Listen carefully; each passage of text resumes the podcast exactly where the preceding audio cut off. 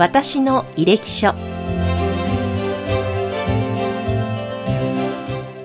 この番組は医療の第一線で活躍されている先生にこれまでの医療人としての反省と医療に対する考えをお聞きする番組です。それでは今回も引き続きお話を伺いますのは新浪博先生です。よろしくお願いいたします。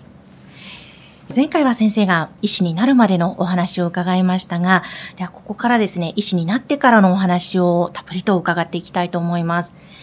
えまずですね、あの、前回、まあ、群馬大学医学部を卒業されたというところまでお話を伺ったんですが、その後ですね、東京女子医科大学の大学院に行かれ、また同時に東京女子医科大学附属日本心臓血圧研究所に入省されたということで、この大学にも行かれて、そして病院の方にも行かれて、うん、並行されてということですよね。これというのはなかなかないことなんですかね？まあ、今ではあの社会人大学生というのもございますので、割とまあ大学院に入られて研究とあの臨床を両立させるっていうのは、まあ、比較的一般化しているのかなというふうには思うんですけど当時としては極めて珍しかったんではないかなと思いますね。これはご自身がそういうふうにしたいということで意思を示されてその道を進まれたんですよね。はい、あの当時私が入入局といいますかしたのは、うん、まああの日本心臓血圧研究所の循環器外科というところだったんですが、うん、まあ、その当時の主任教授であります小柳先生っていう、まあ、先生がいらっしゃいまして小柳先生のところを、まあ、学生時代に訪ねまして、うん、で私自身が、まあ、大学に入りたいんですけどと言ったら前例がないと言われました。はいただまあもちろん大学ですから大学にございまして、うん、でなんで入りたいんだということを聞かれましたね。で私あの学生時代に実はまああの完全に遊びほうけてたわけでもございませんで、はい、あの基礎の解剖学教室に実は、えー、大学の、まあ、当時4年生ですかね。4年生5年生、まあ、丸2年間その基礎のあの医学の研究室に通いましてね、はい、でいろんな実験をさせていただいたり消毒会とかに出させてもらったりということもやってたんですね。で当時の解剖学の教授でございました石川春則先生。この人は私の、まあ、大変あの恩人でございましてね、はい、この先生から、まあ、いろんなことを学びました。当時まだ、まあ、学生でありますけど、まあ、あの日曜日とかに実験室に出てくと石川先生もいらっしゃって、はい、一緒にあのお昼を連れてっていただいたり、まあ、そういった時に、まあ、自分がどうして基礎の学者になったとか、うん、まあ、そういった話をいろいろ聞かせていただきまして。その中で石川先生に言われたのは今でも覚えておりますが、うん。稲見君はその臨床に行った時にどういう臨床医になりたいんだと。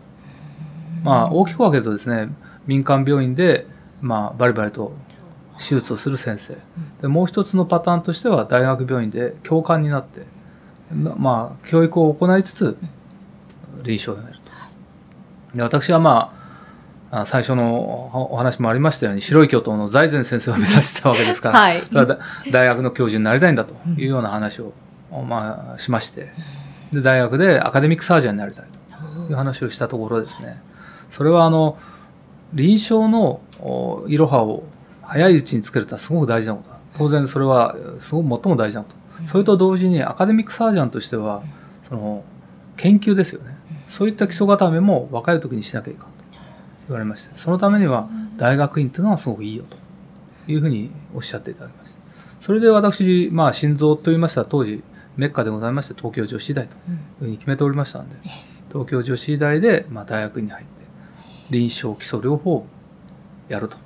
いうふうに思いまして、まあ、それに当時の主任教授でございました小柳先生が分かったとおっしゃっていただいて、まあ、許可をいただいたということなんですね。そうだったんですね。やっぱりそういった恩師の方の言葉一つ一つにやっぱり出会いですとかそういった背中を押していただいたことっていうのは大きなきっかけの一つだったんですそれは大きいですね。まあ、まあこれも偶然なんですけどね。ええ、ですけど、まあ、あの、文句を叩いたのは自分ですからね。あそうです、ね、まあ、実はやはり結構遊んでたところもありまして、これじゃいかんと自分でも思いまして、まあ同級生3人で、うん、まあ、その当時まだ石川先生っていうのは、あの、赴任されたばっかだったんですね。で、あそこの教室行ってちょっといろんなことを勉強させてもらおうよと。で、行ったのがやはり今の自分につながってるかなと。受け身じゃいけないんですよね、やっぱりね。そうなんですね。だから、やっぱりそういったきっかけを作るのも自分が動いたからですよね。えでもそこでですよ、あの実際大学院とそして、え東京女子医科大学ということで、そこのあ何年間になるわけですかね？まあ4年間ですね、大学院。ええこの時代というのは両方並行してですよね。えまあただ、もちろんですね、その臨床をやりながらということもできるんですが、私の場合は、まあ、あの臨床を最初のうちに、まあ、2年ほどやらせていただいた後に、まあ、海外留学をさせていただいたんです。えー、でそちらでは、まあ、米国に行きましたけど、うん、そちらでももう研究オンリーで、まあ、約2年間やらせていただいて、はい、で学位論文をそこで書かせてもらってということで、まあ、一応両立をしてきたと。え。ー、でも、まあ、いわゆる下積み時代といいますか修行時代ですかね。その当時スケジュールですとか、まあ、すごく一日もうパンパンだったのではないですかスケジュールは。まあ、あのというかですね前例がなかったもんですから、うん、こう先輩方にこうしたらいいああしたらいいがいいってまあそれは臨床に関してはあるんですけどそういう研究をしながらまあ臨床もっていう先輩がいなかったもんですからね、まあ、そういう意味では、まあ、自分で考えるしかなかったんですね。でやはりあのアメリカに留学してる時にその実験で、まあ、とにかく論文を、まあ、出さなきゃいけないと。結果を出さなきゃいけないまあ、そういう焦りはありましたけど、うん、と同時にですね同級生は一生懸命臨床の修行をしてるわけですよね、まあ、それに対する焦りっていうのもありましたね、えー、その辺の焦りというのは自分の中でどういうふうに解消して乗り越えていかれたんですか、まあその当時はもう研究オンリーでやってましたんで、うん、あのまあ、アメリカの臨床のあの手術を見せてもらったりとかはしてましたけど、うん、やはり一遍でも多くあの論文を書くということをまあ、一つの目標にして、まあ、それであの同級生たちが一生懸命日々の臨床をやってるのところのギャップを、まあ、違う形ですけどね、まあ、埋めら埋めるように自分では努力してきたと思っております。先生その留学もなされたということでアメリカやオーストラリアでいらっしゃいますよね、うん、そういった留学経験、まあ、留学をしようと思われたところも伺いたいんですが留学をした時に学んだことその経験から得たものそういったものはいかがですか？そうですね。私あの最初のその2年これはまあ20代の時にアメリカに行かせていただいたわけなんですけど、うん、まあその時は本当にまあ、まあ、医者になったばっかでもございましたしね、まあ、右も左も分かんない時だったんですけど、まあ、一つはですねその対局を言うとやはり語学を勉強しなきゃいかんっていうのはあったんですね。で心臓外科っていうのは今でもそうですけどメッカアメリカですから。ですからやっぱり英語が喋れるかどうかそのコミュニケーションですね。向こうの先生方と、まあ、向こうのトップサージャンたちと。今私あのお付き合いさせていただいてますけど、でもやはり向こうの先生たちっていうのは言葉がしゃしゃべれなければ、まあ、その土台に乗ってこれないですよね、まあ、そういうこともその当時考えたんですね。で早いうちにやはりあの、まあ、語学を勉強するためにも留学した方がいいと、うん、まあ、そういうこともありましたね。ええ、でもその心臓外科ではもうアメリカはトップということですけれどもそこで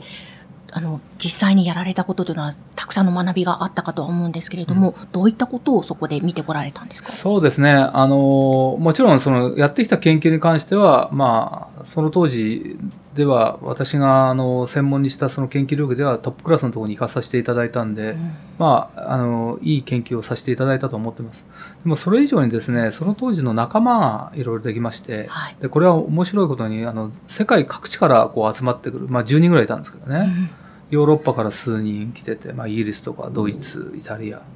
して、まあ、もちろんアメリカ国内からも来てた人もいますし、まあ、中国、アフガニスタン、いろんなとこから来てて、はい、で、まあ、日本人は私しかいなかったんですけど、まあ、そういった国際性豊かなところで、まあ、日本って島国じゃないですか。うん、でまあ、非常にあの閉鎖的な社会ですよね、ある意味。そういったところから、こう、もうでっかいアメリカに出てって、しかもまあ国際性豊かな連中と会って、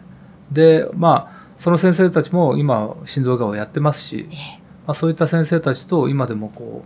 う、まあ、コミュニケーション取れるってのは、まあ、一つ良かったことなのかなというふうに思ってますね。はあ、そうなんですね。世界に仲間がいて、また最先端の情報も交換できるということなんですかね。うん、まあ、その当時は、まあ、そこにいた先生たちがまだ僕と同じぐらい20代の若い人たちだったわけですけど、な偉くなってくる人がいるとかそういうことは考えずにやってましたけど、えー、今あの思思い返してみるともうあのすごく偉くなってる仲間もいますしね、まあ、そういうことを目標に言ったわけではないんですけど、まあ後の副産物的にそういうこともあるなと思いますし、まああの日本をですね僕はよく若い先生に言うんですけど、やっぱり日本人っていうのはすごくそのまあ考え方がやっぱりこう島国根性っていうのはあると思うんですね。それを一回日本っていう国を離れて外から自分たち日本っていうのはどうに映ってるのかっていうのを見るっていう機会。これはですからそのあの自分の専門性を勉強に行くっていうのとまた別の意味でですね、まあ、社会人として、まあ、海外留学ってのは僕はすごく意味があることじゃないかなと思ってますね。はあ、そうなんですね。その医師になられた方の中でも、まあ、留学の経験がある方ない方がいらっしゃいますけども、できればやっぱり外の世界を見て、客観的に日本を見た方がいいということなんですね。そうですね。それは思いますね。しかも、強くなると思いますよ、すごく。ああ、そうですか。それはやっぱり孤独ですしね。で、最近話題になってますけど、あの、まあ、人種差別の問題とかありますよね。それはありますからね、間違いなく。私はオーストラリアにも、まあ、行きましたけど、オーストラリア3年いましたけど、はい、やっぱりそういう経験は自分でも感じましたね。そうなんですね。なんかそういう、まあ、孤独を感じる時とか、苦しいなという時というのは、先生はどういうふうにそういう時って乗り越えていくんですか？そうですね。まあ、えー、先々を考えることですよね。まあ、そこのいあの一点の、まあ、なんか小さいことでこうへこたれてるんじゃなくて3年後5年後自分はこういうことを描いてるために今いるんだということですよね。えー、だんだん年取ってくるとそういうこと考えられなくなるんですけど、若い時ってやっぱりその先々に、あの自分は次のステップここに行くんだここに行くんだっていう。で、まあ、みんなが認めてもらえる外科医になるんだとかそういうような、まあ、夢があるじゃないですか。はいまあ、そういうことをいい方にいい方に想像してなんかこう,、こうまあ、悪いことをこうなんなん打ち消してきたみたいなところはありましたね。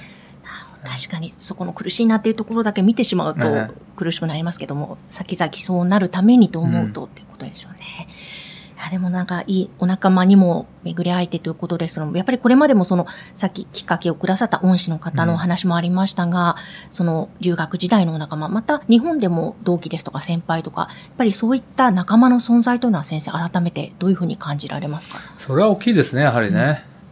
うん、ですから最近は本当に思うんですけどこのコロナになってなかなかその医局の先生方ともこう交流する機会がないんですが、うん僕らの頃はやはりこういろんな会がありましてね。で、まあ、もちろんお酒も飲みますしいろんな話をしてでいろんなことをあの先輩たちにもあの相談に乗ってもらったりっていうのはしましたんでね。まあそういったやっぱり人間関係の中から、まあ、自分が思ってなかったようなことを考あの考えてる先輩もいらっしゃいましたし、まあ、あのいろんなことを吸収してで特に女子医大ってあの変わってる大学でしてね。出身者は皆さん女性のお医者さんしかいないわけですよ。ですから我々のような男性の医者っていうのはみんなあの戸ざまなわけですね。でその人たちが大変多いわけですよ。こういう大学って多分女子大以外ないんですね日本の中では。そうしますとみんなそれぞれ違う大学出身の先生が集まってきて、はい、でそういう中で、まあ、いろんなこう大学の先輩後輩とかそういうまあつながりじゃないある意味厳しいですよね。うんまあそういった先輩たちからの影響というのは、まあそれはもうかなり受けてきましたね。なんか若手の医師の方に対して先生からそういう、まあ、仲間とのコミュニケーションであったりそういった部分でこういうのを大切にした方がいいよっていうのがありましたらぜひ教えていただきたいんです。特にあの私臨床家ですからね、で臨床をやっていく意味でといろんなことを教科書に書いてあるんですね、しかし教科書に書いてないことっていうのは臨床ですごく大きなことなんですよね。で、これは特に我々心臓外科っていうのは、まあ、患者さんが急変したりするわけですよ。もうあの命に直結してますよね。心臓が止まれば、まあ、まあ、お亡くなりになっちゃうわけですから。ですからそういうのをですね、まあ、この時代が経ってって成績が良くなってきても、なかなかやっぱり、あの、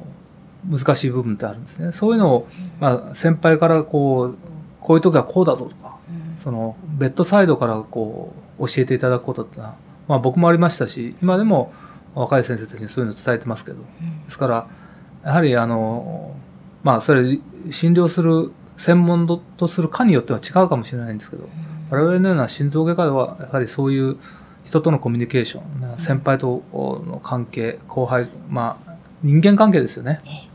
そういうことから学ぶことって大変多いかなというふうに思ってます。でこれは多分時代が変わってもそんなに変わんないんじゃないかなと。面白いことにですね、今年もあのうちに6人も若い人、先生たちが入ってきてくれたんですね。はい、で見ます、見ますとね、皆さんやはりね、まあ、もう、ある意味、令和、平成の生まれの子たちですよね、皆皆さん。でも、なんとなく昭和の匂いがするんですよね。そうなんですか。えー、まあ、要するに、まあ、いわゆる 3K に近い仕事なんですね、心臓外科。でも、そういうことを厭わずに、その、やっぱり心臓外科っていうものを楽しみに。うん、ですから、あの最初の方に僕言ったと思うんですけどその仕事がねやはりこう楽しいということを考えて入ってきてくれる、まあ、まさに昭和じゃないですかそういうの、はい。ね、そういう子たちが入ってきてまたそういう子たちじゃないとなかなか心臓外科って難しいんじゃないかなと、えー、まあ、ですから手術終わってはいじゃあ飲み行くぞと。そういう世界じゃありませんので我々の世界は。そうですね。その仕事そのものをやりたい、ね、そこに希望を持ってらっしゃる方々ということですね。患者さんがそれで元気になってくるのを見て、うん、ああの今日は仕事したなというふうに思えるというような、うん、まあ、世界かなと我々は。えー、はい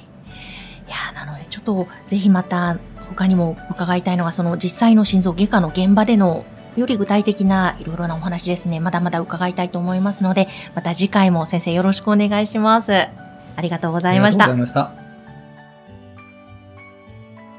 この番組は、提供、USCI ジャパン株式会社、インタビュアー、山口智子でお送りいたしました。